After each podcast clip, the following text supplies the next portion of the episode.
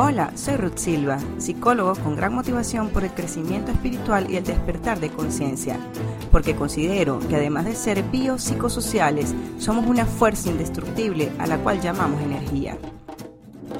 Acompáñame a descubrir la magia que todos llevamos dentro, a encontrar el equilibrio entre mente, cuerpo y espíritu. Acompáñame a entrar en modo Satori.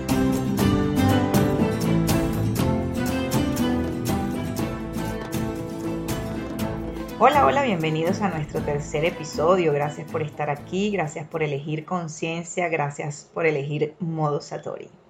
Y como lo prometí es deuda, hoy estaremos hablando sobre la meditación. Si has pensado alguna vez en empezar a meditar y te dices cosas como, me cuesta mucho meditar, me cuesta poner la mente en blanco, la meditación no es para mí, o quisiera empezar pero no sé cómo hacerlo, definitivamente este podcast es para ti. Ahora, si el argumento es que no tienes tiempo, que al final todas las excusas terminan siendo saboteos internos, pero si es por tiempo, entonces te invito a escuchar el episodio anterior. Ahora bien, todo el día desde que despertamos estamos bombardeados de estímulos externos. Estamos atendiendo demandas propias y de terceros, pero sobre todo de terceros. Llámese trabajo, familia, amigos. Pero tienes un espacio diario para encontrarte contigo mismo para reconocerte, para encontrar el balance entre todos estos estímulos y lo que realmente quieres o deseas. La meditación nos va a permitir conectar con nuestro verdadero ser, ir despejando todo ese falso yo que creemos ser, como ir quitando esas capas de la cebolla. Nos permite expandir la conciencia y conectar y sincronizar con la conciencia universal. Dejo de pensar en mí como individuo para conectarme con un bien mayor. Por lo tanto, al conectarme con el amor, con esa fuente creadora, con esa energía de vida, automáticamente esto va a elevar mi frecuencia vibratoria y por supuesto con todos los beneficios que esto trae para mí. Para empezar tenemos que dejar algo claro. Nunca nada con la meditación está mal. Supongamos que te sentaste 15 minutos para meditar y en ese tiempo no pudiste mantener la atención y pasaron 500 mil pensamientos. Ok, no pasa nada. Felicítate porque te sentaste 15 minutos con la intención de meditar. 15 minutos que te tomaste para ti y además podemos tomar en cuenta que si lo hago hoy, lo hago mañana y lo hago pasado, así crea que no haya logrado el objetivo, estoy creando el hábito de tomar ese espacio para mí. Entonces, en primer lugar, ¿qué necesitas para meditar? Disposición, compromiso y constancia la disposición de sentarte los minutos que decidas, el compromiso contigo misma, contigo mismo, de considerar este espacio para ti y la constancia para ir creando el hábito, un hábito que nos va a aportar mucho a nuestras vidas, inclusive que nos va a ayudar para cambiar otros hábitos que no nos favorecen. Siempre pongo este ejemplo, así como no podemos pretender ir al gimnasio un día y salir como físico-culturistas, no podemos pretender que meditando un día me voy a iluminar y ya se me abrieron todas las puertas del cielo. Pues no, así no funciona. Por eso necesitamos disposición, compromiso y constancia. Así como cualquier deportista que tiene su rutina de entrenamiento, asimismo tenemos que entrenar la mente. Imagina como si fuese un músculo que si dejamos de entrenar nos engordamos de pensamientos tóxicos, algo así. Y yo por lo menos con los kilos de más que ya tengo es suficiente. Ahora bien, me pudieras decir, buenísimo, me siento todos los días a meditar, pero ¿para qué me sirve todo esto? Si lo que te dije anteriormente no te convenció, te voy a nombrar algunos de los beneficios que aporta la meditación. Eh, baja los niveles de estrés y la ansiedad para, para poder permanecer en un estado de bienestar, estimula el sistema inmune y los mecanismos de autocuración. Al observar los pensamientos sin juicio, liberamos la mente de las preocupaciones diarias, potencia los pensamientos cognitivos como atención, concentración y memoria, aumenta la creatividad, aumenta los niveles de serotonina, desarrolla la conciencia de unidad con el todo. Para verlo más claro, tengamos presente que todo en la naturaleza es perfecto. Todas las funciones de nuestro cuerpo, los ciclos, todo responde a una perfección universal. Al conectarnos con esta energía, todo comienza a fluir de una manera favorable para nosotros. Por eso es que comenzamos a obtener todos estos beneficios que acabo de mencionar vamos eliminando esos programas que afectan nuestro perfecto equilibrio y bienestar y abrimos el paso a la homeostasis o lo que es lo mismo, autorregulación interna y el perfecto equilibrio. Además vamos dejando a un lado los pensamientos que nos sabotean y no nos permiten alcanzar nuestro máximo potencial para redescubrir y alinearnos a quien realmente somos. Por otro lado, ¿qué no es la meditación? La meditación no es una religión, sin embargo muchas filosofías y religiones adoptan la meditación.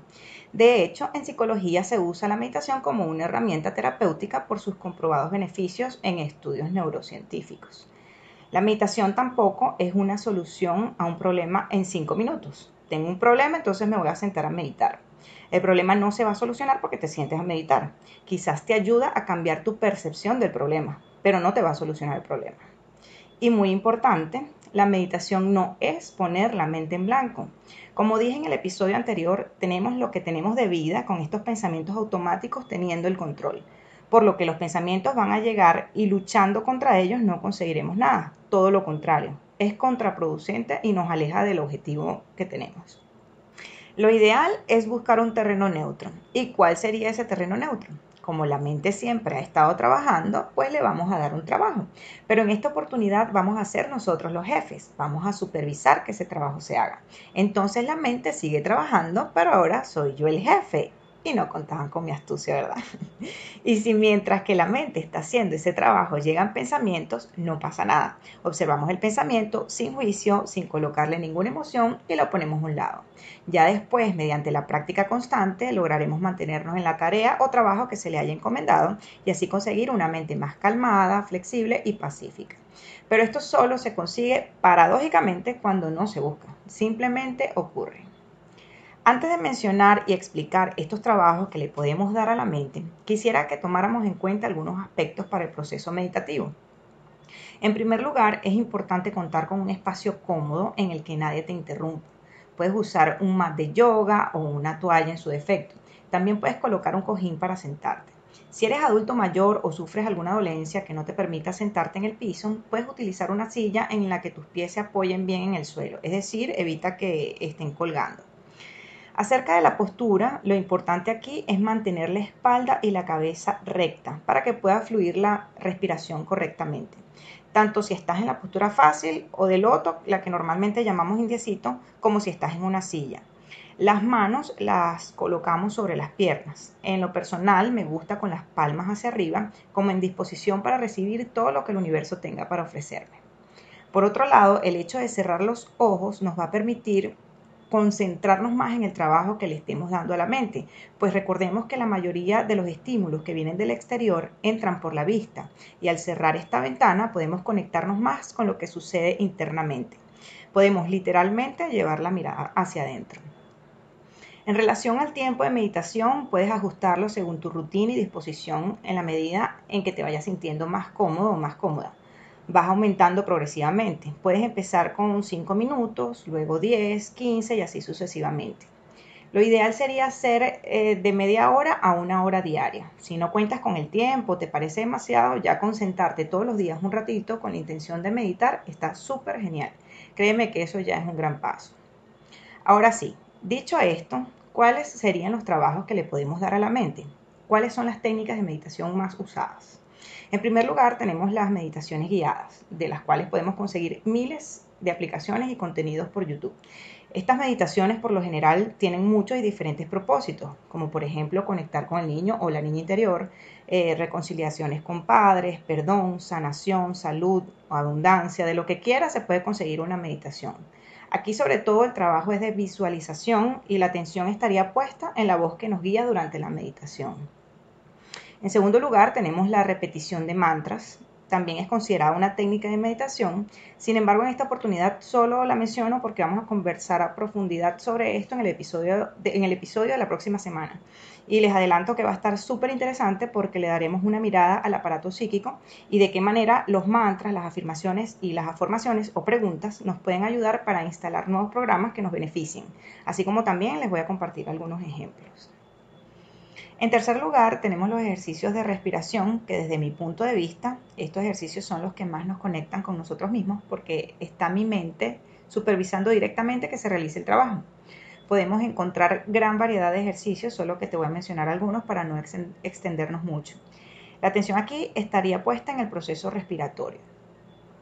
Eh, podemos usar la respiración 4x4x4, que consiste en inhalar contando hasta 4, se retiene la respiración contando hasta 4 y exhalamos contando hasta 4. también podemos conseguir una variación que sería la respiración 4x4x8, que es exactamente igual, solo que llevamos la cuenta hasta 8 durante la exhalación. O también podemos simplemente inhalar contando hasta 10 y exhalo. O por el contrario, puedo inhalar y luego exhalo contando hasta 10. Esto lo podemos hacer también de manera regresiva, es decir, del 10 al 1 el conteo que escojamos es lo de menos. Recordemos que el propósito principal es darle un trabajo a nuestra mente y mantener la atención enfocada en esa actividad. En ese caso sería la cuenta que decidamos. Otro ejercicio de respiración, pero esta vez dejando a un lado los números, es poner nuestra atención en todo el proceso respiratorio.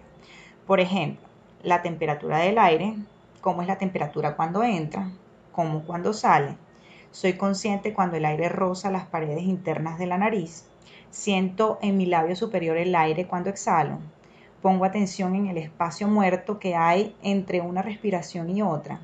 Observo cómo se inflan y desinflan mis pulmones. Podemos estar atentos a todo proceso respiratorio y en este caso solo se observa la respiración sin intervenir en ella, simplemente observar.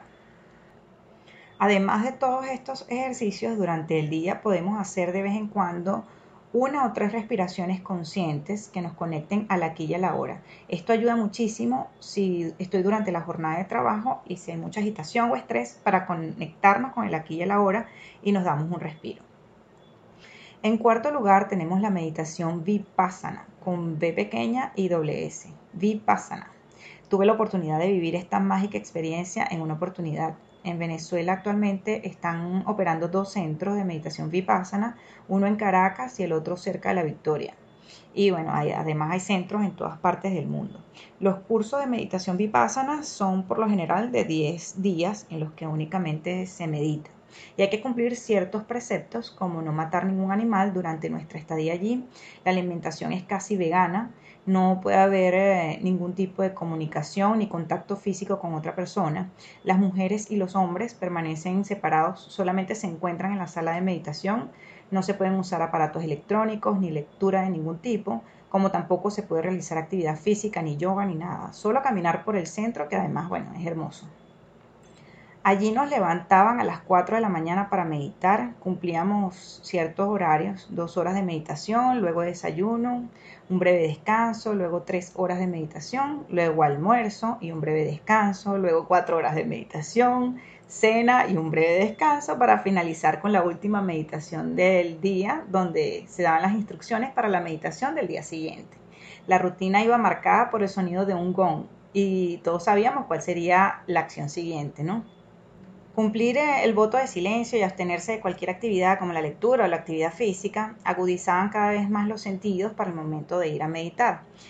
Los primeros días la meditación consistía en enfocar la atención en el aire que roza el labio superior, solamente ahí, para agudizar la concentración. Y ya pasado el tercer día, la meditación consistía en realizar un escaneo corporal, empezando desde la coronilla hasta llegar al dedo gordo del pie, y de regreso, siendo conscientes de cada parte del cuerpo.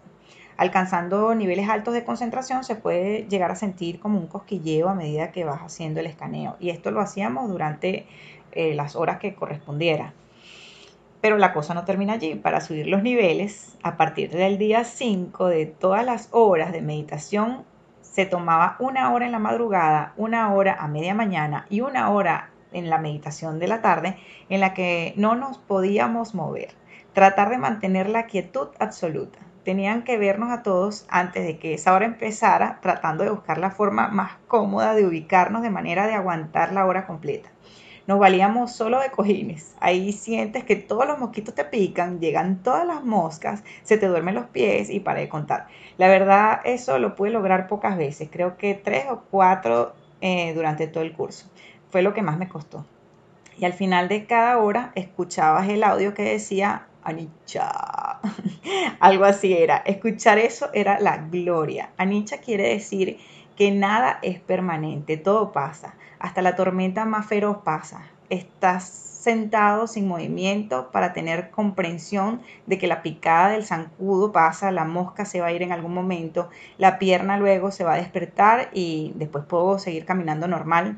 Y luego esa comprensión es llevada a todas las áreas de nuestra vida, a cada circunstancia, sea la más feliz o la más angustiante. Esto nos permite mantener un equilibrio y paz interna, sabiendo que nada es permanente y que todo pasa. Así que, Anicha.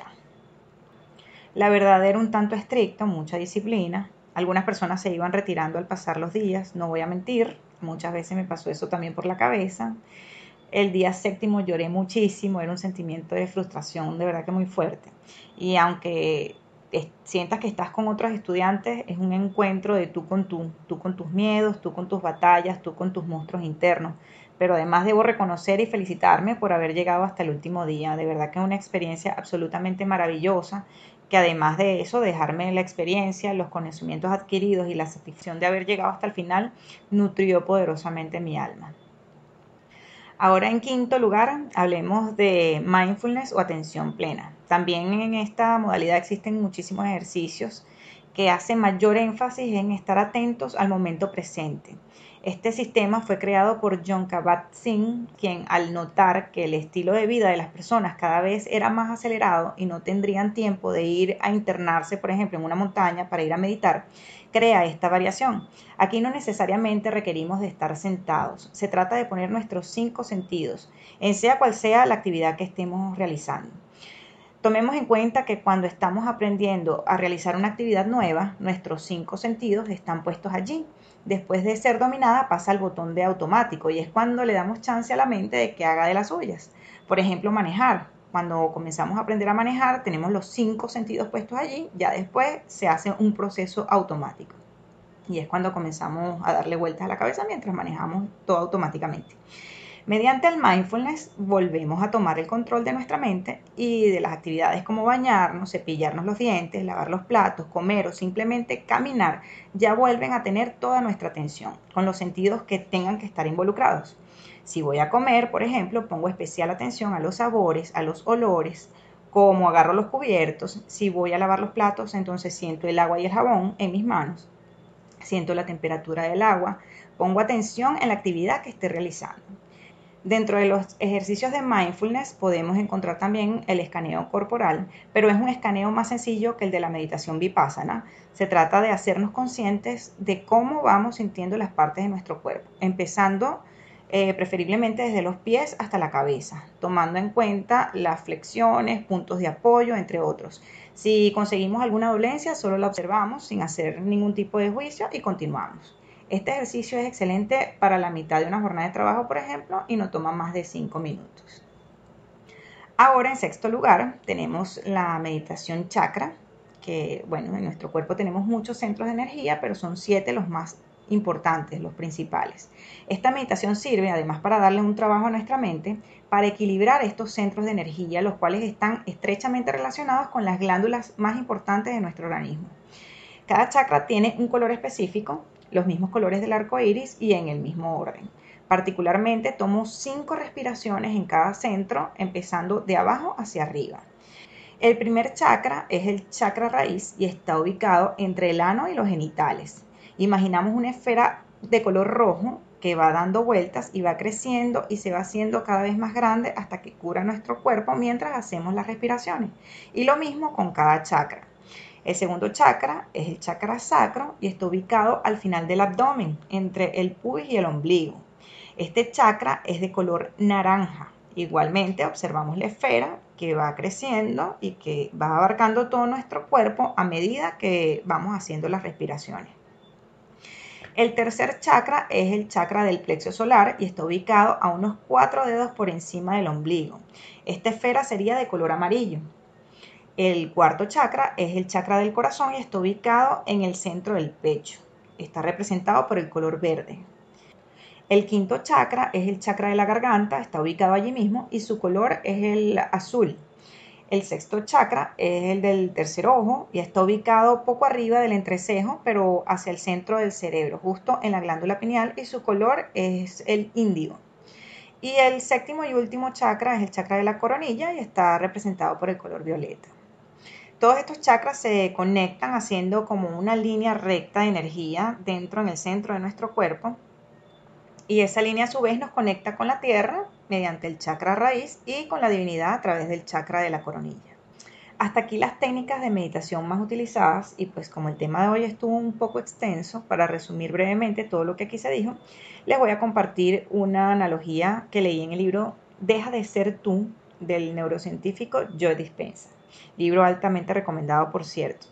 Imaginemos que la actividad o la química cerebral es como una orquesta musical. Cuando el cerebro está estresado, su actividad eléctrica será como los instrumentos tocando cada uno por su lado, sin ritmo, ni equilibrio, ni melodía, nada. Ahora, si por el contrario adoptamos la meditación en nuestras vidas, se producirá de manera natural estados mentales más sincronizados y coherentes, redes neuronales funcionando en armonía, lo que se traduce en más salud y bienestar para tu vida.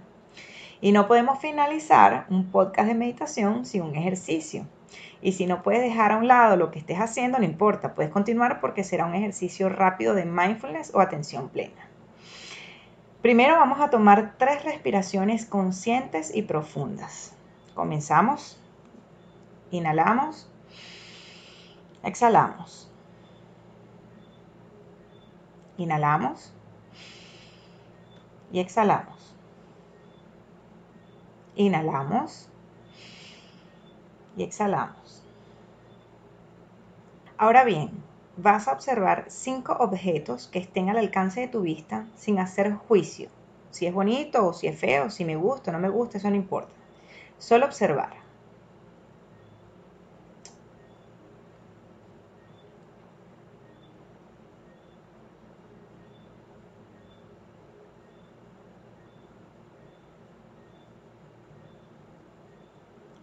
Muy bien. Ahora vamos a sentir cuatro objetos que estén en contacto con nuestro cuerpo.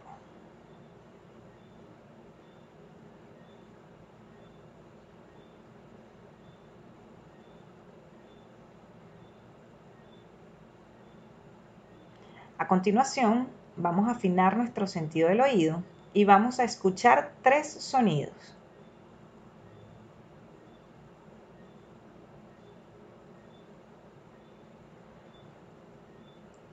¿Ok?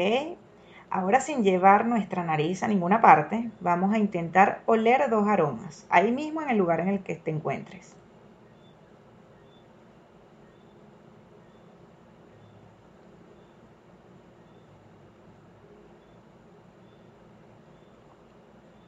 Por último, vamos a sentir el sabor que tiene nuestra boca.